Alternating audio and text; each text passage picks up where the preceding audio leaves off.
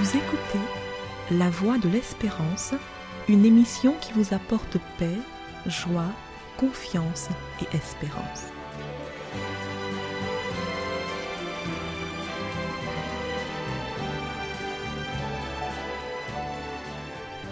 Bonjour la Guyane et bonjour à tous depuis la Guyane. Comme chaque année, la plupart des pays consacrent une journée, un dimanche, pour honorer les mamans. En Haïti, la fête des mères se célèbre le dernier dimanche du mois de mai, alors qu'elle est célébrée le deuxième dimanche de mai aux États-Unis et au Canada. La fête des mères est célébrée en France aussi le dernier dimanche du mois de mai. En revanche, si ce jour coïncide avec la Pentecôte, elle est repoussée au premier dimanche de juin. C'est pourquoi cette année, la fête des mères aura lieu le dimanche 4 juin 2023, puisque la Pentecôte est célébrée en ce dernier week-end du mois de mai. La Pentecôte vient du mot grec pentecosté, qui signifie cinquantième. C'est pour cela qu'elle est célébrée cinquante jours après Pâques. Jésus avait annoncé à ses disciples le jour de son ascension. Rappelez-vous, nous avons parlé de l'ascension dans l'édition précédente, qu'il recevrait le Saint-Esprit qui leur permettrait de témoigner et d'attester efficacement du ministère de Jésus.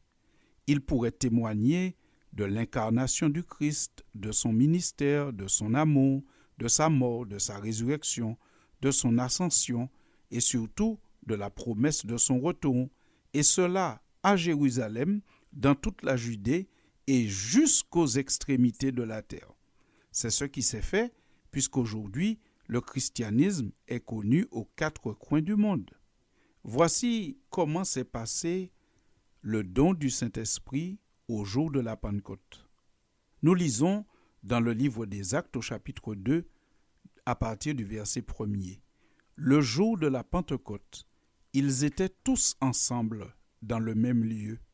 Tout à coup, il vint du ciel un bruit, comme celui d'un vent impétueux, et il remplit toute la maison où ils étaient assis.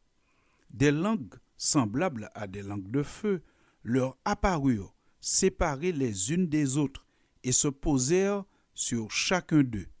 Et ils furent tous remplis du Saint-Esprit, et se mirent à parler en d'autres langues, selon que l'Esprit leur donnait de s'exprimer. Fin de citation. Nous avons donc bien compris que le don du Saint-Esprit se déroule lors de la Pentecôte, ce qui signifie que la Pentecôte, en tant que fête religieuse, existait déjà. Cela est très clairement indiqué dans le texte du livre des Actes des Apôtres que nous venons de lire. Le don du Saint-Esprit se déroule le jour de la Pentecôte juive.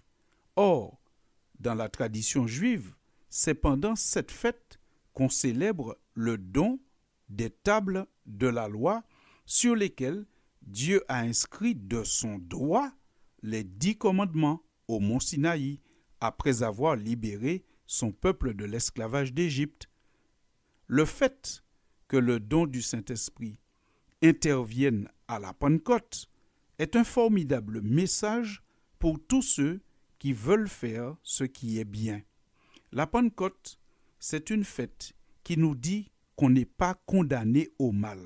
On n'est pas condamné à mal faire. On n'est pas condamné à faire selon nos pulsions naturelles qui ne nous poussent pas toujours à faire ce qui est bien. Parce que à la Pentecôte, il y a deux événements.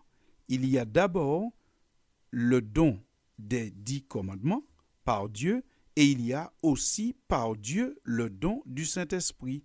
Les deux fêtes ne se contredisent pas, mais se complètent parce qu'elles se passent le même jour. En donnant le Saint-Esprit aux apôtres et aux 120 personnes qui étaient avec eux, Dieu indique par là qu'il voudrait que l'homme soit en capacité de faire ce qui est bien, d'observer ses commandements.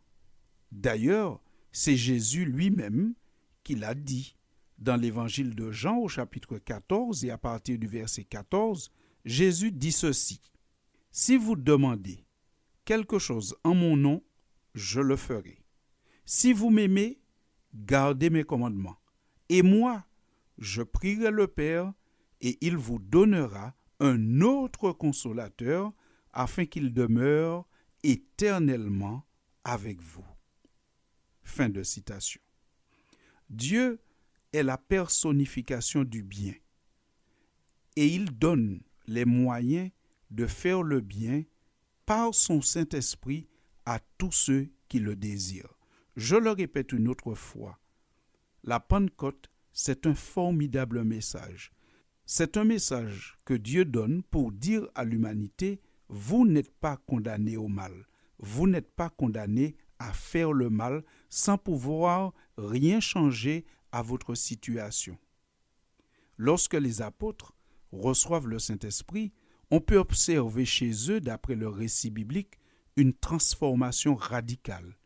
Eux qui avaient tellement peur de la mort, tellement peur de la souffrance, qu'ils avaient tous abandonné Jésus au moment de son arrestation, même Pierre allant jusqu'à le renier en jurant Je ne connais pas cet homme, ils ont été transformés, puisqu'après ils ne fuyaient plus lorsqu'on les menaçait à cause de leur foi. Ils répondaient avec sincérité et avec courage. Il vaut mieux obéir à Dieu plutôt qu'aux hommes. Ils étaient prêts à subir la torture, la mort, mais ils n'étaient plus disposés à renier leur foi. Ce qui signifie que lorsque le Saint-Esprit entre dans un être humain, il le transforme. De la lâcheté, il passe au courage. Nous pouvons aussi noter que les disciples, même lorsque Jésus leur parlait de sa mort prochaine, ils étaient préoccupés par une chose, lequel d'entre nous devrait être estimé le plus grand? Vous pouvez lire ce débat entre les apôtres dans l'évangile de Luc au chapitre 22 et au verset 24.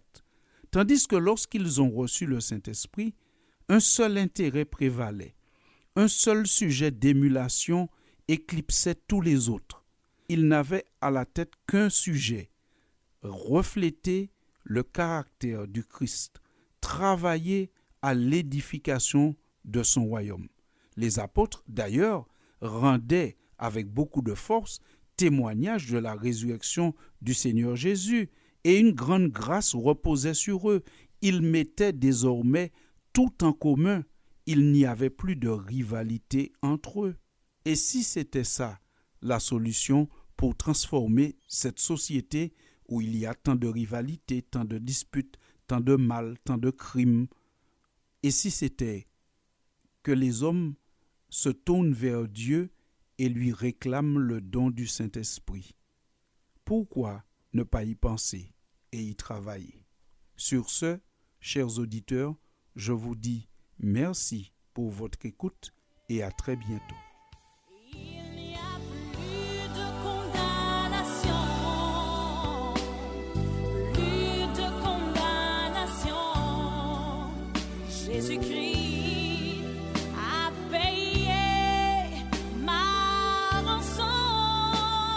C'était La Voix de l'Espérance, une émission préparée par l'Église adventiste du septième jour.